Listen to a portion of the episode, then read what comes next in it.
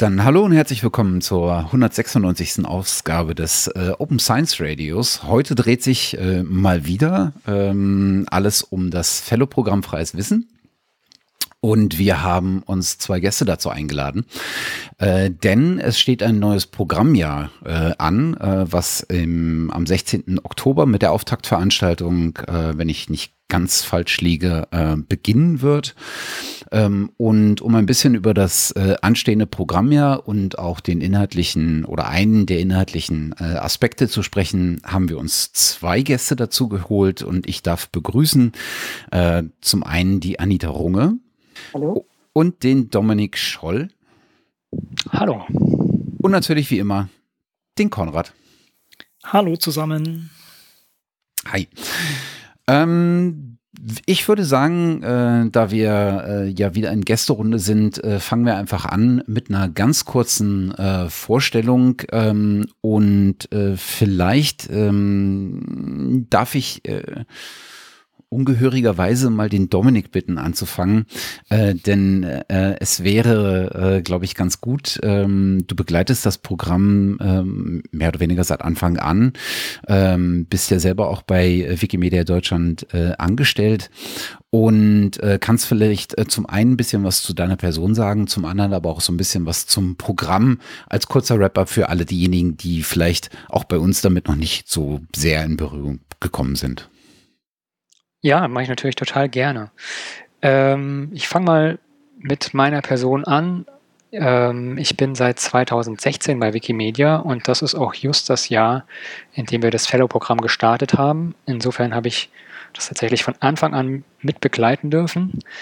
Ähm, ich komme vom Hintergrund her eigentlich aus der Wissenschaft. Das heißt, ich habe einige Jahre erst an der Humboldt-Universität in Berlin und dann an der Hafen City Universität in Hamburg gelehrt, geforscht und auch promoviert, äh, bin vom Hintergrund Kulturwissenschaftler und hatte dann das große Bedürfnis, ähm, mich in den NGO-Bereich hinein zu begeben, um an irgendeinem großen, mich motivierenden, erfüllenden Thema zu arbeiten.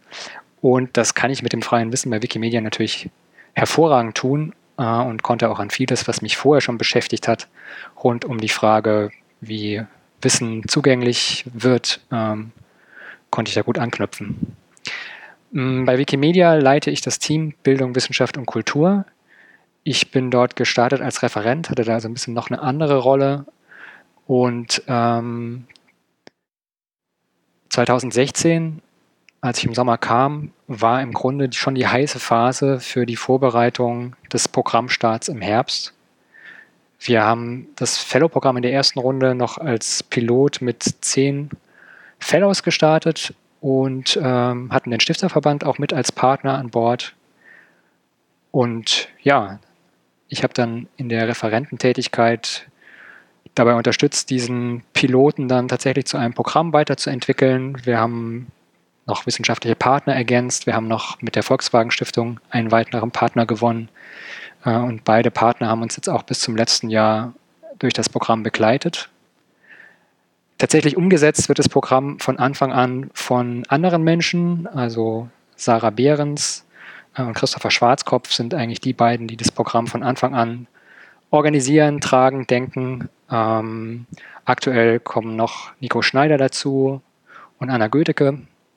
Und meine Rolle dabei ist eigentlich mehr tatsächlich in meiner Leitungsrolle den Rahmenbedingungen dafür zu schaffen, äh, über die strategische Weiterentwicklung mit nachzudenken ja, und einfach so auch nochmal als Sparing-Partner und Mitdenker das Programm weiterzuentwickeln. Hm. An der Stelle wieder äh, kurzer Eigenwerbungsblock. Ähm, wir haben, und wir werden das verlinken in den Shownotes, äh, natürlich äh, zu Beginn des Programms ähm, auch mit Sarah und Christopher gesprochen und haben eine eigene Folge mit ihnen gemacht, wo sie so ein bisschen in die Details des Programms gehen, was eigentlich die Absicht dahinter ist. Ähm, und das werden wir verlinken und ich denke, das wird sicherlich in den nächsten ähm, Monaten äh, oder äh, Jahren äh, sicherlich nochmal eine interessante Runde sein, ähm, äh, die man machen kann und und dann vielleicht rückblickend zu gucken, wie hat sich das Programm entwickelt, ähm, wo geht's weiterhin. Ist also sehr spannend. Sehr schön. Anita, Ähm, vielleicht magst du gleich im Anschluss äh, ein bisschen was zu deiner Person sagen. Ähm, und ähm, äh, einführend sei noch gesagt, äh, wir haben dich eingeladen, weil in diesem Jahr äh, ein Aspekt hinzugekommen ist, ähm, den ich unter dem Begriff zumindest noch gar nicht auf dem Schirm hatte und wie wir gerade im Vorgespräch festgestellt haben, der auch so noch nicht in der Wikipedia steht. Ähm, äh, das heißt, wir sind hier auf äh, Terra Incognita unterwegs, ich zumindest. Ähm, und äh, da geht es um ähm, Knowledge Equity. Ähm, und ich denke, du äh, hast nicht nur äh, diesen Bereich äh, mit im Petto, sondern äh, vor allen Dingen auch den Aspekt der Diversity, der, äh, der Gender Diversity. Bitte berichtige mich, wenn ich das äh, verdrehe. Äh, vielleicht magst du dich kurz vorstellen. Ja, sehr gern. Das ist richtig. Ich komme von der Geschlechterforschung. Ich bin von Haus aus Literaturwissenschaftlerin und war bis 2019 Geschäftsführerin des Margrethe von Brentano Zentrums an der Freien Universität Berlin. An diesem Zentrum war vorher und auch in dieser Zeit ähm, einer meiner wichtigsten Arbeitsschwerpunkte äh, der Bereich der Publikationsförderung. Und äh, in den langen Jahren, in denen ich das gemacht habe, haben wir die gesamte Publikationsförderung in Richtung Open Access weiterentwickelt. Und dabei habe ich eine Reihe von Projekten äh, initiiert und durchgeführt zu Open Access in der Geschlechterforschung, und zwar sowohl im Bereich der Zweitveröffentlichungen, also ein Repositorium, Repositoriumsprojekt, äh, als auch im Bereich der Erstveröffentlichung. Wir haben eine Plattform entwickelt, auf der wir neue Lösungen für Zeitschriftenveröffentlichungen äh, bereitstellen und diskutieren. Ich hab, wir haben mehrere Open Access Zeitschriften gegründet, die auch noch weiterlaufen. Und ich bin im äh, Fellow-Programm ganz neu als Mentorin und bin angesprochen worden aufgrund meiner Aktivität in diesen Open Access Projekten. Jetzt weiß ich nicht genau, wie wir am besten weitermachen, weil ähm, Vielleicht kommen wir zum, äh, zum mal ein bisschen zu diesem Thema. Was, was ist denn, was sind denn diese beiden Themen, ähm, deren Blickwinkel oder deren Perspektive äh, du mit in das Programm als Mentorin einbringst? Du möchtest etwas zum Begriff Knowledge Equity wissen. Ja, ich finde das immer so schwierig, äh, sich Themen zu erschließen über Begriffsdefinitionen, weil das so äh, kategorisiert oder katalogisiert wirkt. Aber ja, vielleicht, ja. Also die, die, äh, es gibt ja keine richtige Übersetzung dafür und äh, du hast ja den Begriff Diversity schon angesprochen. Äh, wenn äh, Equity bezieht sich natürlich auf alle Ebenen von Wissensproduktion und Distribution, also äh, Wissensgewinnung, Wissensverbreitung, Zugang zu Wissen, Öffnung für Themen. Und äh, wenn ich das Programm richtig verstehe, äh, ist es der Versuch, diese Aspekte in, in den Projekten des Fellow-Programms stärker zur Geltung zu bringen. Aber korrigiere mich, wenn das falsch ist. Kein Bedarf, dich zu korrigieren. Das hast du eigentlich sehr schön, sehr schön formuliert. Für uns knüpft es ganz klar an dem an, womit sich das Wikimedia Movement seit einigen Jahren sehr intensiv beschäftigt. Und das ist, wie wir es eigentlich schaffen können, als soziale Bewegung vor allem das Wissen und die Communities besser zu unterstützen, die bislang durch Machtstrukturen oder auch Privilegien ausgeschlossen sind von Arten der Wissensproduktion oder deren Wissensformen äh, nicht die gleiche Anerkennung erfahren und ähnliches mehr. Vielleicht können wir ja das Problem beschreiben. Also, dass wir letztendlich doch hier, sagen wir mal, in Deutschland doch sehr gute Ausgangslagen haben, um an Wissen zu gelangen, um das zu teilen und ähm, um auch davon zu profitieren. Aber das ist ja einerseits äh, innerhalb auch von Deutschland vielleicht gar nicht mal überall so der Fall. Äh, das äh, habe ich jetzt sozusagen als äh, weißer, ähm, gut ausgebildeter Mann gesagt. Ähm, und äh, ich weiß, auch in Deutschland gibt es viele Menschen, die nicht diesen Zugang haben wie ich, aber wenn man das noch international ansieht, sind wir wahrscheinlich sogar noch, noch sehr gut dabei. Ähm, wie, wie ist denn, wie, wie seht ihr dieses Problem, was ihr mit, mit diesem Ansatz lösen wollt? Wo habt ihr das erfahren und ähm, wie, wie wollt ihr das vielleicht angehen, dass wir vielleicht von der Seite kommen, äh, dass mit diesem Begriff äh, Knowledge Equity ja eigentlich ein, ein, ein Lösungsansatz oder eine Sammlung von Lösungsansätzen be beschrieben werden kann, der ein Problem ähm, lösen soll. Anita, vielleicht wo, wo siehst du das Problem oder was, was soll angegangen werden? Ich glaube, man muss differenzieren. Ähm, ähm, es gibt zwei Bereiche, in denen Lösungen notwendig sind. Wir sprechen hier aber wesentlich über einen. Ich komme aus dem anderen Bereich. Äh, ich glaube, man müsste den Unterschied zwischen freiem Wissen und offenem Wissen vielleicht noch etwas stärker betonen. Äh, es gibt den Bereich der institutionellen äh, Gewinnung und Distribution von Wissenschaft an den Universitäten, Forschungsinstituten und so weiter. Das ist traditionell ein geschlossenes System. Wikimedia kommt aber von einem anderen Ansatz, von einem außeruniversitären Ansatz und da geht es um freies Wissen. Das heißt, äh, die, die Lösungen, die im Bereich der Institutionen der Wissenschaft äh, gefunden werden müssen, unterscheiden sich ein bisschen von denen, die im Bereich des freien Wissens und des Zugangs und der Produktion von freiem Wissen geschaffen werden müssen. Und das finde ich eine sehr spannende Frage, wie diese beiden Bereiche zusammenhängen. Und das Fellowship-Programm ist meines Erachtens ein, ein sehr guter Ansatz, um, um diese beiden Bereiche zu, zu verbinden, sodass die, äh, der Möglichkeit, äh, freies Wissen zu generieren und zu verteilen, ähm, in die Wissenschaft hineinwirkt und umgekehrt die Auseinandersetzung mit Öffnung in, in relativ geschlossenen Strukturen, sowohl was den Zugang von Personen als auch zu, von Themen äh, angeht, äh, dass, dass beide Bereiche sich vielleicht, äh, dass sie wechselseitig voneinander lernen können. Hm. Das, das ist eine das ist ein guter Ansatz, denn als das Fellowship das erste Mal ausgeschrieben wurde, wie soll ich sagen, war ich doch in einer gewissen Weise überrascht. Es ist im Nachhinein doch relativ logisch und auch diese, diese Brücke macht absolut Sinn. Aber am Anfang ähm, hatte ich sozusagen nicht diese Assoziation Forschung, Wissenschaft mit ähm, Wikimedia, Wikipedia so verknüpft. Ich weiß, es gab schon lange auch Aktivitäten wie Univer äh, Wikiversity und solche Sachen, aber das jetzt durch durch so ein Projekt noch zu untermauern, das fand ich erstmal ähm, überraschend, also positiv überraschend. Dominik, kann, kann man da weiter zurückgehen? Kann man da vielleicht ähm, auch den ja, die Genese wirklich mitbekommen, woran das lag? Oder also äh, hat sich da jemand an den Tisch gesetzt und hat gesagt, wir, wir, wir müssen unbedingt diese Lücke füllen, die, um, um da auch einen, einen leichteren Zugang zu ermöglichen? Oder wie war die Motivation für das Programm? Und jetzt nach so vielen Jahren jetzt auch noch diesen Fokus auf dieses, ähm, auf diesen Begriff Knowledge Equity, das nochmal zu verstärken. Wie, wie, wie war der, der Prozess und der Gedankenprozess dabei? Na, ich würde sagen, es hängt eigentlich viel tatsächlich mit dem Selbstverständnis auch von Wikimedia Deutschland als Verein zusammen. Dieser Verein hat ja im Grunde zwei Stoßrichtungen oder zwei Ziele. Das eine ist, all die ehrenamtlich Tätigen in den Wikimedia-Projekten wie der Wikipedia bestmöglich zu unterstützen. Da gibt es verschiedene Förderangebote, verschiedene Projekte, die wir gemeinsam realisieren und anderes mehr. Und das andere ist die Arbeit für freies Wissen. Und da geht es uns dann eben auch darum, tatsächlich diese Idee, die die Wikipedia so vorlebt, dass man Wissen auch kollaborativ erstellen kann, dass man sie frei und nachnutzbar zur Verfügung stellt, dass wir die auch in anderen Bereichen mit fördern.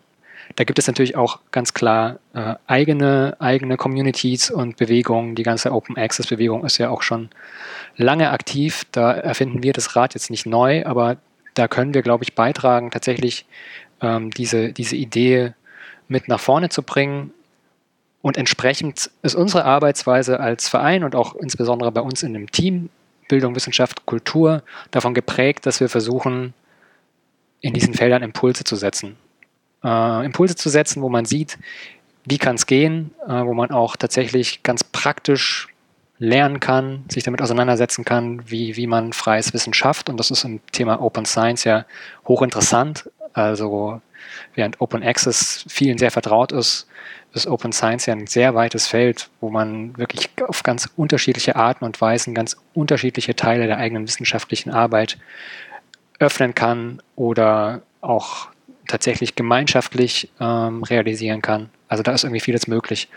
Und insofern ist dieses Programm für uns eigentlich ein Beispiel dafür, wie wir versuchen, in so einem Feld einen, einen Impuls zu setzen, einen Beitrag zu leisten, um tatsächlich einfach insgesamt mehr Offenheit in der Wissensproduktion zu ermöglichen, wovon unsere Projekte am Ende natürlich auch profitieren, weil äh, wenn tatsächlich die wissenschaftlichen Artikel frei zugänglich sind, dann endet auch eine Recherche in der Wikipedia nicht dabei, dass ich auf einen Link klicke und an einer Paywall lande und gar nicht überprüfen kann, was da steht, sondern äh, da wird Wissen dann halt wirklich in seiner Tiefe auch zugänglich.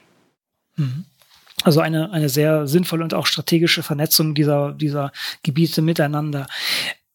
Ich bin noch nicht ganz sicher, ob wir, ob wir die, die Fragestellung der Knowledge Equity komplett schon gelöst haben. Vielleicht ist es auch ein sehr, sehr, sehr weiter Begriff. Ähm, wie, also wie ist der, wie wird denn der heute bei euch innerhalb äh, von Wikipedia oder Wikimedia allgemein genutzt und wie, wie wollt ihr das jetzt strategisch auch in euer Programm einpflegen? Oder ist es vielleicht so, wenn man, wenn man ähm, es so sieht, eigentlich schon immer Teil gewesen? Weil ihr durch die Grundlage ähm, Wissen frei zu machen eigentlich schon dafür gesorgt habt. Das ist eine sehr, sehr ausschweifende äh, Frage jetzt gewesen, aber da kann ich ja auch sehr ausschweifend drauf antworten. ich bitte darum. ähm, ich würde vielleicht einfach das damit anfangen, mal kurz zu skizzieren, wo die Auseinandersetzung mit Knowledge Equity im Wikimedia Movement eigentlich herkommt. Wir haben als globales Movement, was ja sehr heterogen ist, 2017 ähm, begonnen, einen großen Strategieprozess zu entwickeln, in dem wir uns damit auseinandersetzen, wie sieht eigentlich unsere Bewegung, wie sehen unsere Projekte im Jahr 2030 aus? Was wird sich alles verändert haben? Technologisch, gesellschaftlich? Wer wird in diesen Projekten arbeiten? Welche neuen Communities aus welchen anderen Teilen der Welt äh, werden mit welchen Interessen ähm, vielleicht auch unsere große Vision mittragen wollen? Und ähm, Wikimedia macht solche Prozesse immer sehr partizipativ, legt sie sehr breit an, um wirklich zu versuchen, weltweit Menschen mit einzubeziehen aus unserem Movement. Das heißt, da wurden viele, viele Stimmen und viele Perspektiven gesammelt äh, on Wiki, das heißt auf Wiki-Seiten. Es gibt ja hinter der Wikipedia noch andere Wikis, in denen genau dieser Austausch über die Arbeit in den Projekten stattfindet. Und äh, mit Expertinnen und Experten, mit den formalisierten Teilen dieser Bewegung, also Länderorganisationen wie Wikimedia Deutschland, Davon gibt es weltweit etwa 40. Weniger formalisierte User Groups, die thematische oder regionale Zusammenschlüsse sind. Und all das wurde dann in eine strategische Ausrichtung gegossen. Und diese strategische Ausrichtung hatte eben oder hat zwei, zwei Schwerpunkte. Der eine ist Knowledge as a Service und dahinter steckt die Idee, dass wir als Wikimedia im Grunde das Fundament im Ökosystem des freien Wissens sein wollen, zu dem wir alle einladen, mitzumachen und wo wir auch tatsächlich anderen Dinge zur Verfügung stellen, wie Plattformen und anderes mehr, auf denen freies Wissen, Wissen wachsen kann, auf denen es irgendwie getauscht und gemeinsam erarbeitet und erweitert und miteinander in Beziehung gesetzt werden kann. Ähm, ich könnte dazu noch irgendwie konkreter werden und Beispiele nennen, gerne auf Nachfrage. Der andere Schwerpunkt ist das Thema Knowledge Equity. Und das kommt äh, tatsächlich daher, dass wir uns natürlich eigentlich von Beginn an stark dafür gemacht haben, dass wir das Wissen der Welt sammeln wollen, dass wir da auch eine Bewegung sind, die sehr stark auf Fragen von Bildungsgerechtigkeit schaut und auf, auf ja, letztlich eine diverse, diverse Wissensbasis. Aber am Ende des Tages ist es natürlich trotzdem, äh, insbesondere die Wikipedia, ein sehr westlich geprägtes Wissensprojekt, äh, wo es dann durchaus wichtig ist, äh, innezuhalten, jetzt auch kurz vor dem 20. Geburtstag und mal zu überlegen, wie weit hat uns das eigentlich gebracht? Und ähm, wen schließen wir damit tatsächlich ein, wen schließen wir damit auch aus, wer kann dazu beitragen, wer kann dazu nicht beitragen? Ist der Wissensbegriff, den wir in dieser Enzyklopädie verfolgen, einer, der tatsächlich für alle eine Relevanz hat? Oder gibt es nicht auch andere Zugänge zu Wissen, andere Formen von Wissen, die wir, wenn wir den Anspruch haben, das Wissen der Welt zu sammeln, ganz anders, ganz anders angehen müssten, um tatsächlich inklusiv zu sein und eben nicht äh, da so einen, so ein Konzept und äh, ja, letztlich irgendwie auch eine große Wissenspraxis aus dem Westen in die ganze Welt zu exportieren. Also insofern ist es irgendwie eine ganz wichtige Auseinandersetzung, die bei uns auch mit vielen, vielen Diskussionen stattfindet und wo es nochmal sehr, sehr stark um das Grundverständnis auch dessen geht, was wir eigentlich tun. Was sind denn vielleicht so die ersten Erkenntnisse aus diesem, diesem Prozess, wenn ihr jetzt sagt, okay, wir haben innegehalten und haben geschaut, was, ja, so wie wir das momentan machen, ist eine Möglichkeit, aber vielleicht gibt es auch andere Möglichkeiten.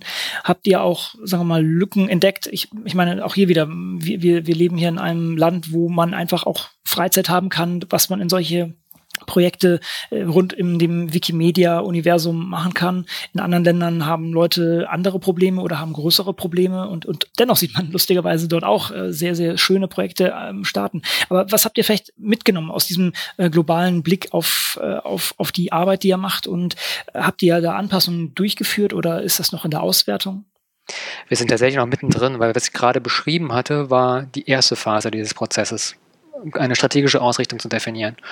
Und was wir in der nächsten Phase gemacht haben, und die war dann wirklich geprägt von vielen ähm, auch Workshops und anderen Formaten, in denen wir Menschen zusammengebracht haben, ähm, um letztlich die genau, genauer zu definieren, was, was, was aus dieser strategischen Ausrichtung für uns folgt. Ähm, in dieser Phase haben wir Empfehlungen erarbeitet und Prinzipien, es war ein sehr intensiver Diskussionsprozess, der dann auf verschiedenen Konferenzen fortgesetzt wurde. Und im Mai haben wir jetzt quasi das Ergebnis aus diesem Prozess äh, veröffentlicht. Ähm, und starten jetzt in die dritte Phase. Die dritte Phase ist letztlich dann die der Umsetzung. Was machen wir jetzt all mit diesen mhm. Empfehlungen und wie können wir diese Prinzipien tatsächlich in unsere Arbeit umsetzen?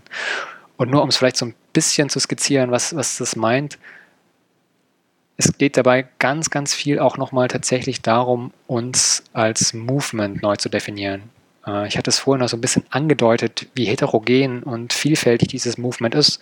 man muss sich vorstellen, es gibt die Wikimedia Foundation als Dachorganisation, äh, die quasi auch dann die Gelder einsammelt und weiterverteilt.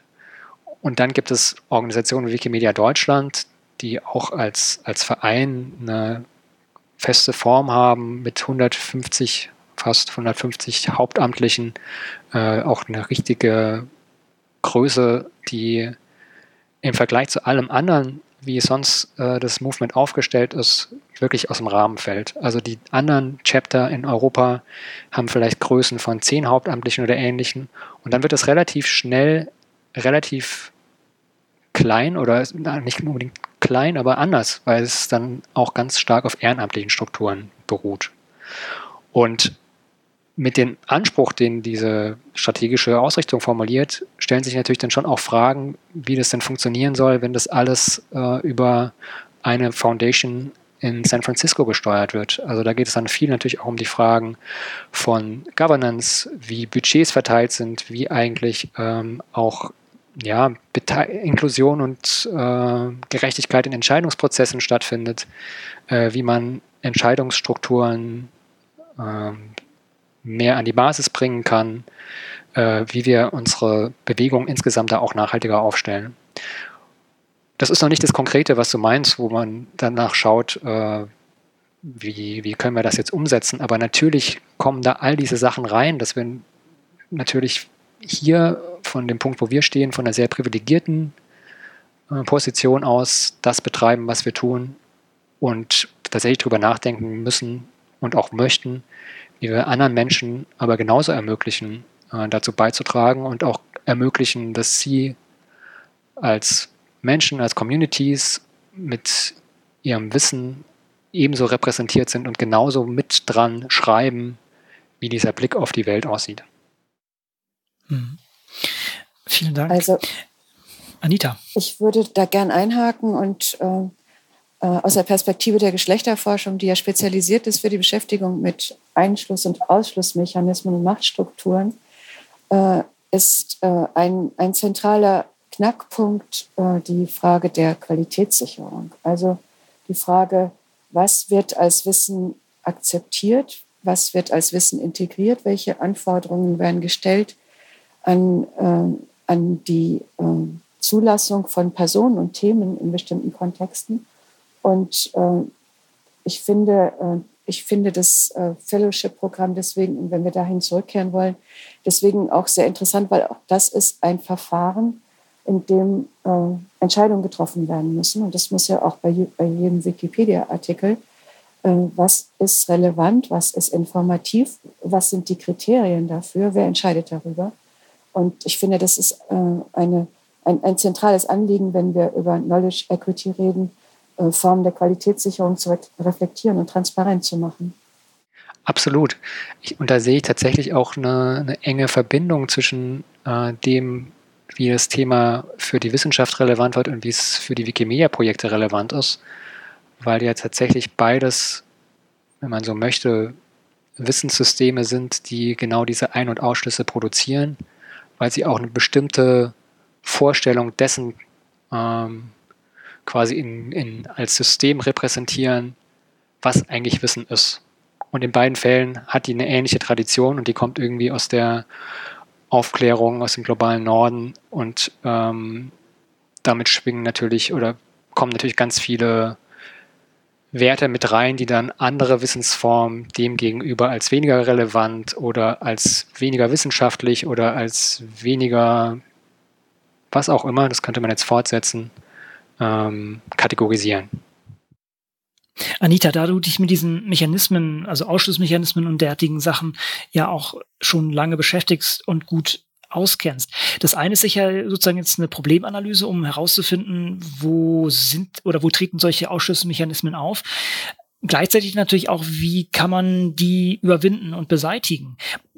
oder, oder bin ich dazu naiv? Ähm, gibt es das ausreichend? Gibt es da Strategien, das anzugehen? Gibt es da auch Empfehlungen, äh, sagen wir mal, vielleicht auch, auch aus deiner Arbeit in, in die Richtung, wie man das machen kann? Oder ist das auch schon deiner, deinerseits eingeflossen oder, oder hättest du Vorschläge, wie man das entsprechend machen kann?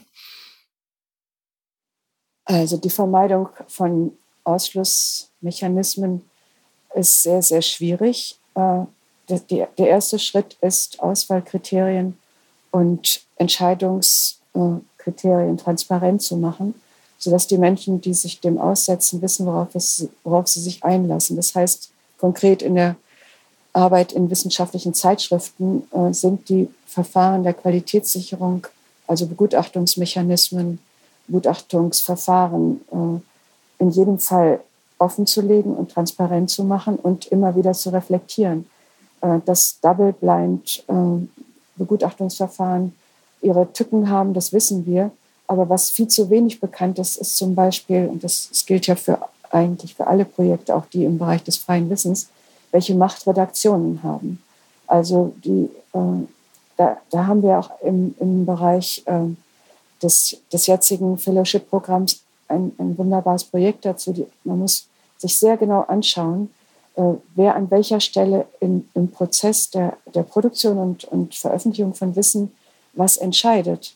Äh, ein Gutachten kann natürlich darüber entscheiden, ob eine Arbeit veröffentlicht wird oder nicht, aber lässt sich entscheiden vorab Redaktionen darüber, wer gutachtet. Und damit ist schon mal häufig eine Entscheidung getroffen, wie das Gutachten ausfällt. Insofern sind, bei den, äh, sind im Hinblick auf die Vermeidung von oder die Verringerung von, von Ausschlussmechanismen die, die äh, Verfahren äh, sehr genau anzugucken und, und transparent zu machen. Das wäre der erste Schritt. Der zweite Schritt, äh, der häufig diskutiert wird, ist die Frage, ob man bei den Personen, die an diesen Entscheidungsprozessen beteiligt sind, ähm, Bewusstwerdungsprozesse im Sinne von Anti-Bias-Trainings bewirken kann. Das ist hoch umstritten, weil die Frage, äh, ob es sinnvoll ist, jemanden mit den eigenen Vorurteilsstrukturen zu konfrontieren, dazu führt, dass sie dann nicht mehr wirken und die Personen anschließend äh, freier sind in der Beurteilung der ihnen vorgelegten Ergebnisse oder Arbeiten. Das, äh, es gibt äh, äh, sehr gute wissenschaftliche Studien dazu, dass äh, solche äh, Anti-Bias-Trainings, die nur darauf zielen, äh, im Individuum selbst diese Prozesse anzustoßen, eher zu Widerständen führen, weil niemand gerne mag, sich gern unwohl fühlen mag. Und die Konfrontation mit eigenen Vorurteilsstrukturen führt nicht zu Wohlbefinden. Insofern ist, glaube ich, äh, der wichtigere Schritt die ähm, äh, Reflexion der Strukturen und der äh, damit verbundenen Machtverhältnisse. Mhm. Und das ist ja eigentlich auch eine Forderung, die sehr gut in die Ideen von Open Science reinpasst. Denn da ist ja durch die Transparentmachung ähm, ja oder die Transparentmachung ist ja ein Teil dessen und Open Peer Review, wie du das auch schon gesagt hast, ist ja auch ein, ein Verfahren, was äh, hier angewandt werden soll mit verschiedenen Motivationen, um gleichzeitig auch dafür zu sorgen, dass äh, hier Zugang oder äh, ja, ja doch Zugang zu, zum Ausstrahlen letztendlich ähm, ähnlich ähnlich gebaut ist. Hm, wie, wie sieht's denn aus? Wie, ihr, ihr hattet es ja schon gerade gesagt, es gibt jetzt auch schon ein paar von den Projekten, die im neuen äh, Programm mitlaufen, die tatsächlich auch diese, diesen Schwerpunkt Knowledge Equity haben oder zumindest Bezug haben. Ähm, habt ihr Habt ihr da äh, vielleicht irgendwelche Beispiele, die ihr nennen wollt oder die ihr, die ihr vielleicht äh, zum Besten geben wollt? Also ein äh, Projekt, das sich mit einem zentralen Aspekt von äh, Ausschlussmechanismen beschäftigt, äh, geht zum, zu den Konsequenzen ähm, der äh, Verwendung des generischen Mask Maskulinums. Und das ist ein Projekt, das eine Replikationsstudie anfertigen will und bis schon existierende Studien zu den Wirkungen der Verwendung dieses, dieser, dieser Form anfertigen will. Es ist bekannt inzwischen aus vielen Studien, dass wenn man der Professor sagt, äh, eben äh, im Kopf des Hörers, der Hörerin äh, das Bild einer männlichen Person erzeugt wird und damit ähm, Professorinnen ausgeschlossen sind tendenziell. Und äh, diese Studie beschäftigt sich mit der mit der Wirkung diese, der Verwendung dieser Sprache und äh, versucht nochmal andere Parameter heranzuziehen, um, um dieses Phänomen zu, äh, nochmal äh, tiefer zu beleuchten. Das finde ich ein sehr spannendes Projekt, mhm. äh, weil ja häufig äh, und auch neuerdings auch aus feministischer Perspektive damit argumentiert wird, äh, dass die, ähm, ja, äh, die Stern, das Sternchen oder andere Formen inklusiven Sprechens äh, nicht die Effekte erzielen, die sie erzielen sollen.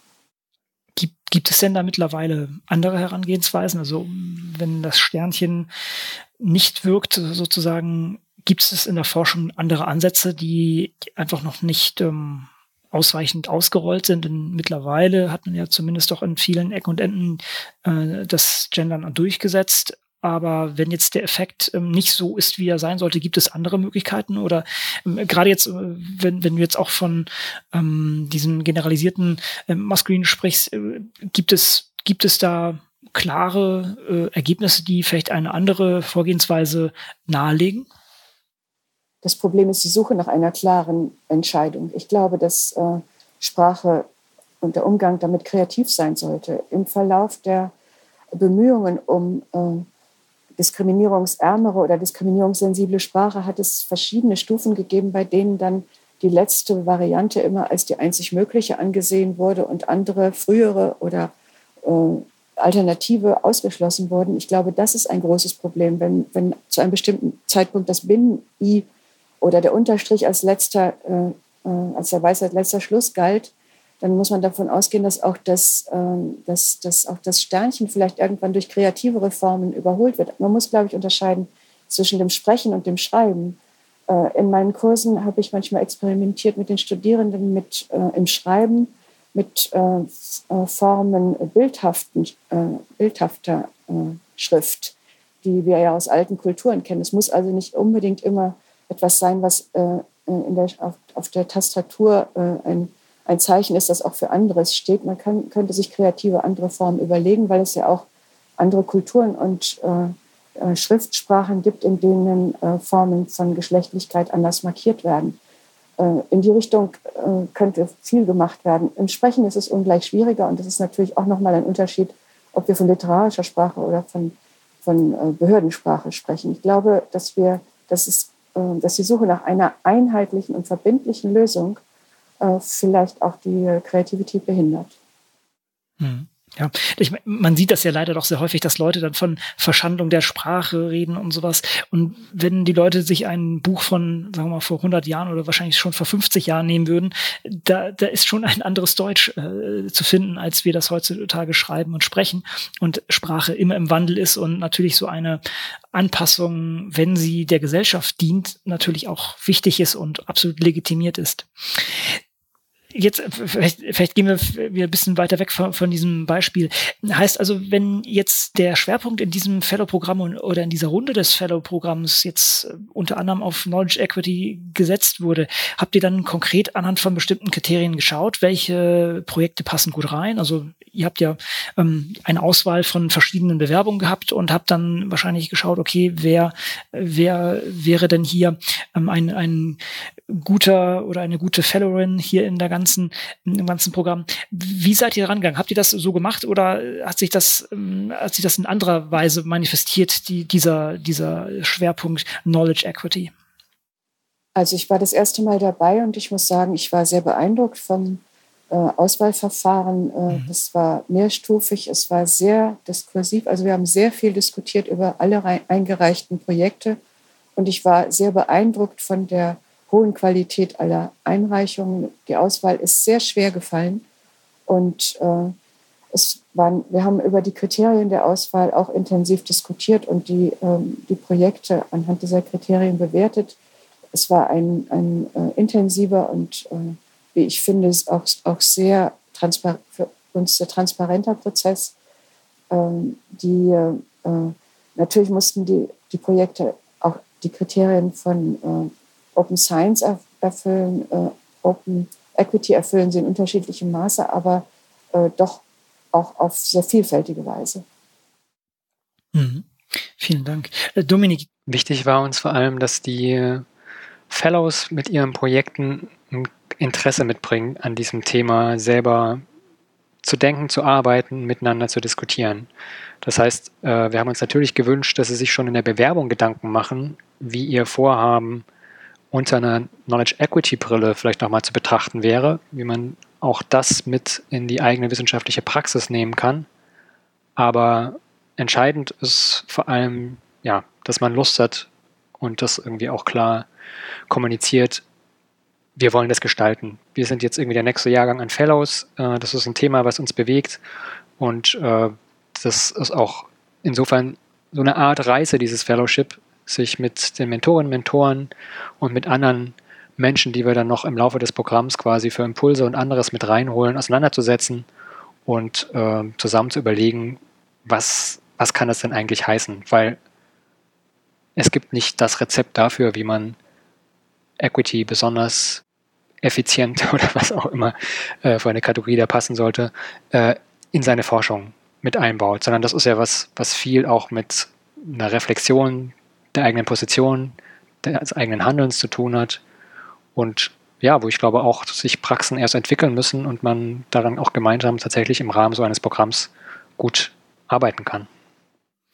Das heißt also in, in guter Manier oder in guter Tradition dieses Fellowships wird das dann wahrscheinlich sozusagen vonstatten gehen, dass innerhalb der Diskussionen und der, der Treffen der Fellows entsprechend dieses Thema ähm, bearbeitet wird und allein durch die Diskussionen jeder nochmal oder jede auf den, auf den eigenen Standpunkt vielleicht nochmal zurückblicken kann und sagt, okay, hier könnte ich noch etwas anders machen. Ja, das ist wahrscheinlich so der Ansatz dabei. Ne? So würde ich das sagen. Also, und auch, weil ihr damit begonnen hattet, dass ihr gesagt habt, das ist ja komisch Wikimedia schreibt sich Knowledge Equity auf die Fahnen und es gibt keinen Wikipedia-Artikel. Ich würde sagen, der Grund dafür ist, dass es auch für die Wikimedia-Bewegung eine, eine Suche ist dessen, was es eigentlich konkret heißen kann. Und ähm, ich erinnere mich an ein, eine Keynote von Martin Dittus, der bei der vorletzten Wikimania über dieses Thema gesprochen hat. Er ist selber Geograf und Datenwissenschaftler. Und letztlich war die, die, die, Aussage von ihm, dass er gesagt hat, was ich am meisten an diesem Konzept mag, ist, dass es uns tatsächlich herausfordert, uns damit zu beschäftigen, ins, in diesen Prozess zu geben, äh, uns damit auseinanderzusetzen. Und dass es noch kein Rezept gibt, wie wir sowas erreichen wie Knowledge Equity, sondern dass es eigentlich uns vor die Herausforderung stellt, dass wir ganz viel von dem, wie wir arbeiten, wie wir denken, ein Stück weit loslassen müssen, dass wir vieles quasi verlernen müssen, dass wir gut zuhören müssen und die Perspektiven von anderen hören, uns da einfühlen.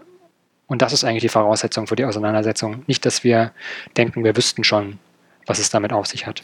Was wahrscheinlich auch die größte Hürde ist, oder? Ich meine, Anita hatte ja am Anfang oder äh, vorhin erwähnt, dass Anti-Bias-Training im Prinzip das ist, was ähm, sehr, sehr schwierig und vielleicht sogar umstritten ist, weil es genau den Menschen vor Augen führt, äh, wie stark sie eigentlich selber in dieser, ähm, in dieser ähm, Ecke sind, wo sie ähm, eher inkludierend als exkludierend ähm, argumentieren, schreiben, agieren etc. Und dieses, sich in diesen Prozess zu begeben, darüber nachzudenken, wo ich eigentlich selber in diesem Thema mich verorte und wie ich selber mit diesen Themen äh, und seinen Aspekten umgehe, ist ja genau so ein bisschen diese, dieser kognitive Reibungspunkt, den viele versuchen zu vermeiden. Ja, ich, ich hatte in der Vorbereitung auf das Gespräch auch diese naive Frage überlegt, äh, was kann jeder selber tun, um, um Knowledge Equity zu fördern. Und wahrscheinlich ist das sehr viel zu kurz gegriffen und diese Debatte ist nötig. Und ich glaube, du hast das schon so gesagt, Dominik, oder zumindest würde ich das so rausdestillieren. Das ist auch kein Zustand, sondern das ist ein Prozess, wie viele andere Sachen auch. Ist das etwas, was man wahrscheinlich andauernd hinterfragen muss? Sind wir da schon so weit, wie man, wie, wie die Gesellschaft sein kann oder, oder, oder gibt es noch bessere Schritte in die Richtung? Ich, ich merke gerade bei mir selber auch wieder, dass ich einfach aufgrund dieser Diskussion hier gerade meine, meine eigene Sprache, meine äh, äh, eigene Aussagen hier gerade doch mal sehr unter den Prüfstand stelle. Ähm, ja, aber es ist auf jeden Fall ein, ein, Prozess, der vonstatten geht und den ihr jetzt sozusagen innerhalb des Programms facilitiert und dafür sorgt, dass das weiter dann auch in die verschiedenen ja, Disziplinen getragen wird. Vielleicht kann man da vielleicht noch, sogar noch mal eingehen. Ich weiß nicht, ob ihr eine gute Übersicht habt über die Fellows, wie äh, die, also die jetzt dieses ähm, diese Runde mit dabei sind. Ähm, ist das wieder relativ ähm, heterogen? Ich nehme es mal an. Und was sind vielleicht so auch äh, Kernthemen, die die ähm, neben Equity vielleicht sich rauskristallisiert haben? Manchmal ist das ja auch relativ äh, breit äh, gefächert oder meistens ist es breit gefächert. Was sind vielleicht eure Schlaglichter aus dem Ganzen? Vielleicht kann ich äh, bei den Themen anfangen. Äh, mhm, gerne. Die, äh, also für, ich würde gerne vorab nochmal sagen, äh, dass äh, Wikimedia diesen Schwerpunkt gesetzt hat, finde ich an sich eine, ein Signal dafür, dass klar ist, dass die Idee von freiem Wissen oder Open Science nicht automatisch Knowledge Equity bedeutet. Und das finde ich ein wahnsinnig wichtiges Signal.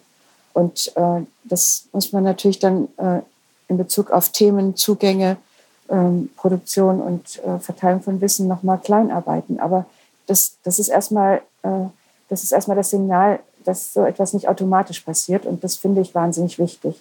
Und in Bezug auf die Themen in, in der jetzigen Runde, glaube ich, wird das auf verschiedenen Ebenen eingelöst durch die Beschäftigung oder die, die Integration von, von Gruppen, die nicht automatisch eine Stimme haben bei der Produktion von Wissen. Äh, das sind, es, sind, es, gibt ein Projekt zu äh, Demenzkranken, es gibt ein Projekt, in dem in Afrika zur Behinderung geforscht wird. Das sind, das sind sehr schwierige Themen, weil die, die Trennung zwischen Forschenden und Beforschten im Sinne einer Subjekt-Objekt-Trennung da aufgehoben werden muss und die Personen, um die es geht, eine eigene Stimme bekommen müssen ich finde das eine sehr große Herausforderung und, und bin sehr, sehr gespannt und freue mich, dass diese Themen behandelt werden. Was ich echt spannend an dem äh, Aspekt fand, ist also gerade mit, mit Blick auf diese ähm, Projekte oder auch das Projekt, ne, was du vorhin erwähnt hast, Anita, wo es um die Effekte des generischen Maskulinum geht. Ähm, ich hatte Knowledge Equity immer so ein bisschen äh, unter den beiden äh, Aspekten gefasst, die sehr offensichtlich sind, nämlich den Zugang zum Wissen, den gleichberechtigten Zugang zum, äh, zum Wissen, der sehr, sehr stark auch an Sprache geknüpft ist, also an das Beherrschen von, von den Sprachen, in denen sehr viel Wissen ähm, verteilt, äh, aber auch produziert wird. Ähm, in der Wissenschaft natürlich ähm, einen sehr großen Fokus auch auf das Englische ähm, und dann gerät man da wieder ähm, in diese äh, Nord-Süd-Gefälle. Ähm, dieses Nord-Süd-Gefälle, ähm, dass man insbesondere durch diese äh, Sprachfokussierung auf das Englische ähm, äh, Menschen oder Wissenschaftler und Wissenschaftlerinnen aus dem globalen Süden eher benachteiligt, weil da das Englische vielleicht nicht ganz so verbreitet ist, etc. Ähm, aber ich finde, äh, dass in diesen ähm, oder anders äh, und dieser Aspekt, dieser Sprachaspekt, diese Sprachbenachteiligung ist natürlich bei dem äh, Fellow-Programm eher schwierig, weil es natürlich ein deutsches Programm ist und äh, die die Fellows natürlich auch äh, vorrangig hier ähm, aus Deutschland sind, ihre Arbeit ähm, äh, großteils auf äh, Deutsch oder auf Englisch machen. Aber ich finde es super spannend, diese anderen Aspekte da drin zu sehen und die ich gar nicht auf dem äh, Schirm hatte, nämlich ähm, was ist eigentlich mit äh, Menschen mit Behinderung oder Menschen mit äh, Krankheiten wie äh, Demenz, die äh, anders am Leben teilhaben müssen und denen man vielleicht auch einen, ähm, einen Zugang äh, noch mehr unterstützend aufzeigen müsste. Ähm, und ich finde es auch super spannend, dass wir trotzdem, trotz dass es nicht über diesen Sprachzugang geht, dass wir Projekte immer wieder bei den Fellows sehen, die sich mit ähm, mit Themen, die im globalen Süden eine Rolle spielen, äh, auseinandersetzen, wie zum Beispiel diese ethnografische Studie äh, über die Menschen mit Behinderung ähm, äh, in Ghana. Ähm, und das sind genau die Aspekte, die ich, äh, die glaube ich viele gar nicht so sehr auf dem Schirm haben, dass es um mehr geht als nur diesen Aspekt äh, Sprache und wie mache ich ähm, Wissen zugänglich zu Leuten, sondern genau nach anderen Aspekten der Benachteiligung zu fragen. Ja, und es geht ja nicht nur um Benachteiligung, sondern es geht auch darum, äh, ein bestimmtes Wissen das vielleicht ausgeschlossen ist, zugänglich zu machen. Also Wissen von Personen äh, und vielleicht auch in historischer Perspektive früheres Wissen. Es ist auch ein Projekt dabei, das ich auch sehr interessant finde, das das ähm, Gebrauchstexte des Mittelalters erschließen soll. Und darin ist aufgehoben ein etwas, was wir heute abergläubisches Wissen nennen würden, was aber damals äh, vor, bevor die, vor der Etablierung von wissenschaftlichem Denken natürlich eine ganz andere Funktion hatte. Auch das ist etwas, was dann im historischen Prozess als Wissen ausgeschlossen wurde. Und das, äh, diesen Schatz zu heben, äh, das finde ich auch eine sehr wichtige Aufgabe. Also wir sehen, es gibt hier sehr, sehr viele Facetten, die ähm, adressiert werden können. Habt ihr oder beziehungsweise wenn, wenn das Ganze jetzt äh, dann gestartet wird, wird es ähm, bei den Treffen entsprechend diese, dieses Metathema Knowledge Equity geben oder wie, wie werdet ihr, werdet ihr euch der Sache nähern, wenn das schon, wenn das schon geplant ist? Ich weiß gar nicht, wie weit ihr das angedacht habt. Oder ist das etwas, was ihr in den Raum werft und äh, schaut, wie das Ganze bearbeitet wird von den Fellows oder wird das sehr strukturiert angegangen? Wir haben jetzt aktuell natürlich die, auch die Herausforderung, wie viele andere, dass das Programm in diesem Durchlauf anders funktioniert als in den letzten Jahren, nämlich nicht mit Präsenz. Ähm, damit müssen wir irgendwie umgehen und entsprechend haben wir auch jetzt konzeptionell nochmal vieles umgestellt, während wir vorher mit Präsenzveranstaltungen gearbeitet haben, auch mit größeren, mehrtägigen Blöcken wollen wir jetzt in diesem Jahr ein bisschen kleinschrittiger sein, um es tatsächlich einfach besser, besser ins Programm zu integrieren, um es auch für die Teilnehmenden einfacher zu machen, ähm, dann daran teilzunehmen. Und es gibt uns die Möglichkeit tatsächlich aber auch mehr Kontaktpunkte zu haben, wo man sich mit unterschiedlichen Facetten beschäftigt, auf einzelne Bedarfe gut einzugehen.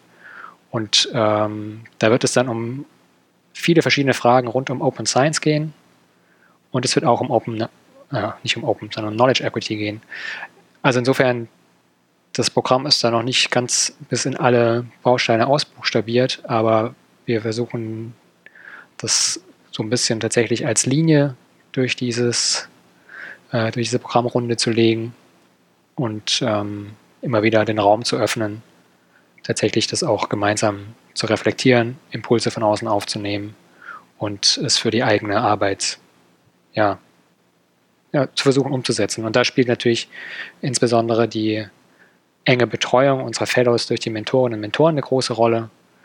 Das war schon in den letzten Jahren die große Qualität des Programms, dass es da tatsächlich möglich ist, durch diese intensive Begleitung sehr individuell sich auch nochmal anzuschauen, wie sich so Vorhaben umsetzen lassen, was, was es da vielleicht auch an Fragen und Antworten gibt äh, rund um das Thema Öffnung. Und ähm, insofern hat es, glaube ich, auch wieder einen guten, einen guten Ort in dieser, in dieser engen Begleitung, um auch solche Fragen gemeinsam zu drehen und zu wenden. Hm. Anita war jetzt ja schon am Anfang schon ganz begeistert von dem Programm, äh, schon bevor es jetzt sozusagen auch wirklich dann äh, richtig losgeht. Da bin ich auch ganz zuversichtlich, dass das sich auch halten wird und, und auch so weitergeht. Ich, ich überlege immer noch, ob ich doch diese einfache Frage immer noch stelle, versuche äh, jetzt sozusagen hier noch, noch, noch zu machen. Wir haben natürlich festgestellt, es ist, es ist ein Prozess und es ist nicht so einfach. Aber wenn, wenn man jetzt anfangen möchte, sich mit diesem Thema Knowledge Equity auseinanderzusetzen, wir haben klar gemerkt, es bedarf Diskussion. Aber gibt es vielleicht eine Möglichkeit, das irgendwie zu streamline, da irgendwie gibt, gibt es Leitfragen, die man haben kann? Anita, hast, hast du etwas aus deiner vielleicht Forschungserfahrung, wo, wo man Leute eben jetzt nicht vorschreibt, hey, mach doch das und das und so, sondern versetzt euch in die Lage und wie fühlt ihr euch dabei und was könnt ihr daraus schließen? Gibt es da Mechanismen, das jetzt sozusagen weiter rauszutreiben? Also ich bin ganz sicher, dass dieses Programm das äh, machen wird und äh, in diesen Fellows äh, da auch was anzünden wird oder ähm, ja, starten wird, dass das rausgetragen wird. Wie können wir das jetzt sogar noch weiter raustragen? Wie können wir jetzt sagen, jeder der Hörenden hier vom, von, von dieser Folge, ähm, der oder die sich mit diesem Thema auseinandersetzen möchte, wo wäre der Ansatzpunkt, wo wäre der Startpunkt? Was, was, können, was kann man machen? Was, was kann ich machen, ähm, um, um das voranzutreiben? Das ist jetzt eine sehr weite und allgemeine Frage und vielleicht gibt es auch keine richtige Antwort dazu. Also ehrlich gesagt äh, bin ich eher optimistisch, dass in der äh, Generation der Leute, die jetzt studieren und ihren Abschluss machen und sich vielleicht wissenschaftlich orientieren, dass das Bewusstsein dafür äh, sehr viel größer ist als noch vor einiger Zeit und man da anknüpfen kann und anknüpfen sollte. Ich habe vor einem Jahr ein Seminar gegeben zu Unconscious Bias und Qualitätssicherung in der Wissenschaft. Und ich war unglaublich fasziniert darüber, äh, wie intensiv sich diese Studierenden im Bachelor schon mit diesen Themen auseinandersetzen und äh, wie auch wie, wie reflektiert sie äh, mit, mit, dem, ähm, mit dem eigenen Verhalten zum Beispiel in Seminardiskussionen umgehen, wie, wie, wie, reflektiert sie äh, Einschluss- und Ausschlussmechanismen, auch die, die, mit Sprache zu tun haben, äh, umgehen, wie sie mit Leuten umgehen, die nicht muttersprachlich unterwegs sind. Ich glaube, da ist der Ansatzpunkt. Deswegen finde ich auch dieses Programm sehr hervorragend. Also in einer gewissen Weise auch schon fast ein äh, Generationenproblem, was ja aber dennoch heißen kann, dass man, also das ist ja positiv, dass sozusagen die jüngere Generation da schon ausreichend Bewusstsein mitbekommen hat oder entwickelt hat. Ähm, dennoch kann man dann ja auch überlegen, heißt das, man muss konkret Leute, Le Leute älterer Generation auch ansprechen und versuchen, ja, vielleicht auch da nochmal äh, zu rütteln und zu sagen, ja, überleg doch mal, vielleicht kann man das auch anders machen. Denn das sind ja auch häufig Gatekeeper, muss man sagen. Also wenn, wenn man jetzt äh, schaut, wer, wer stellt Leute ein zum Beispiel oder wer bewertet Leute, dann sind das meistens Leute, die äh, höher in der Hierarchie sind und damit auch schon länger in der, in der Laufbahn sind und damit meistens auch ein höheres Alter haben. Das heißt, da müsste man da auch sozusagen nochmal ansetzen. Aber ist doch auf jeden Fall positiv zumindest, dass du da aus deiner Erfahrung mitnimmst, dass die ähm, dass die Grundlage zumindest schon sehr früh mittlerweile gelegt wird, da auch in die richtige Richtung zu gehen. Also aus dem Bereich des Open Access weiß ich, dass man bei den sogenannten Gatekeepern sehr dicke Bretter bohren muss und dass das nicht mit Appellen oder ähm, Hinweisen äh, auf Gerechtigkeit funktioniert, sondern allenfalls damit, äh, dass sich bestimmte Strukturen verändern und sie gezwungen sind, sich anzupassen. Hm. Beziehungsweise, dass es immer wieder Projekte gibt, die versuchen genau da anzusetzen und ihren Beitrag dazu zu leisten. Mhm. Ähm, hatten genau. wir auch vor ein paar Folgen hier ähm, die Johanna äh, ha Hafemann, heißt sie, glaube ich, äh, mit dem African Archive ähm, so einer eines der Projekte, die genau da ansetzen äh, und versuchen für ähm, äh, unterrepräsentierte Gruppen ähm, äh, auch wieder ein bisschen mehr Plattform äh, zu schaffen, um in diesem Diskurs der Wissenschaften und der Wissenschaftlerinnen und Wissenschaftler ähm, ihren Beitrag und ihren Platz zu haben. So, wir, wir, wir blicken zurück auf eine äh, sehr mh, hm, schöne Folge. Haben wir irgendwas vergessen zu diesem Thema des Fellow-Programms zu Knowledge Equity, was wir natürlich auch nur anreißen können. Wir haben festgestellt, es ist ein sehr komplexes Thema, was wir wahrscheinlich auch gar nicht in Gänze erschlagen können, weil es noch nicht ausreichend vielleicht auch erarbeitet ist, also beziehungsweise doch sehr individuell erarbeitet werden muss. Haben wir irgendwas vergessen, was ihr noch unterbringen möchtet? Also was ich auf jeden Fall gerne noch unterbringen möchte, ist, dass ähm, wir natürlich auch bei diesem Thema überhaupt nicht bei Null anfangen, sondern dass diese Auseinandersetzung auch schon länger gibt, dass sie an sehr vielen Stellen geführt wird. Äh, ich denke etwa an die OpenCon, die schon 2017 sich mit Themen wie Equity und Inklusion und Diversität beschäftigt hat. Äh, die Open Access Week hat auch in diesem Jahr wieder ein Thema, ich glaube jetzt schon im dritten Jahr, äh, was genau auf solche Fragen zielt. Also da ist auch schon viel, viel Auseinandersetzung, glaube ich, da, was ich sehr wichtig finde, ähm, sich da auch gerade im Bereich der offenen Wissenschaft zu fragen, wie offen ist sie eigentlich tatsächlich oder für wen auch nicht. Äh, insofern ähm, ist es jetzt nichts, wo man bei Null beginnt, sondern wo man tatsächlich, glaube ich, viel, viel auch schon findet an, an guten Gedanken und an guten äh, Anregungen. Und ähm, ja, ich freue mich tatsächlich darauf, dass wir das jetzt mit ins Programm auch aufnehmen und bin sehr gespannt, was da, was da daraus entsteht. Weil ich glaube, um vielleicht ein Beispiel zu machen, wenn wir uns mit dem Thema wie Open Access beschäftigen, dann liegt es eigentlich total nahe, auch nochmal da zu reflektieren, wen, also wenn wir irgendwie da das Thema publizieren und, und schreiben haben, wen zitiere ich denn eigentlich in meinen Papern? Es ist letztlich immer die Frage, wer, wer ist am Tisch und wer nicht, wer fehlt. Ob ich jetzt ein Paper schreibe, ob ich eine Podiumsdiskussion vorbereite, ob ich ein Projekt plane, ob ich Stellen besetze. Ähm, und ich glaube, dass man tatsächlich auch in, in vielen kleinen Aspekten dessen, was man so tut, wenn man dafür eine Sensibilität entwickelt, äh, da schon Schritte machen kann, die, die ich für dieses Thema sehr wichtig finde. Dem kann ich mich Anita. nur anschließen. Ja, wunderbar. Zumal ähm, ihr bei Wikimedia auch immer wieder so ein paar äh, Events dazu anbietet. Ich glaube, jetzt äh, im Rahmen der Berlin Science Week ähm, steht dem nächsten Diversity-Thon an fürchterliches Wort, um es auszusprechen, aber der, der Zweck ist äh, der Zweck ist gut. Also es geht im Prinzip darum, dass man äh, in so einem in so einer Art Schreibworkshop äh, versucht, ähm, ein bisschen Bewusstsein dafür zu schaffen, ähm, die Wahrnehmbarkeit äh, von beispielsweise ähm, Wissenschaftlerinnen äh, oder anderen äh, Menschengruppen, die in diesem wissenschaftlichen Diskurs unterrepräsentiert sind, ähm, ein bisschen mehr zu fördern und ähm, in, in dem Verfassen zum Beispiel von äh, Wikipedia-Artikeln, äh, aber das denke ich geht auch äh, auf äh, jegliches andere, ähm, was man äh, so verschriftlicht, äh, da ein bisschen, mit ein bisschen mehr Bewusstsein reinzugehen und genau ähm, diese Gruppen mit zu berücksichtigen, was du eben schon sagtest, äh, Dominik. Absolut. Also das Thema Gender Gap ist eins, was ähm, uns für die Wikipedia schon lange beschäftigt und wo es viele Projekte wie Editatons gibt, um tatsächlich die Repräsentation von Frauen oder auch anderen Gruppen, die unterrepräsentiert sind in der Wikipedia, zu verbessern.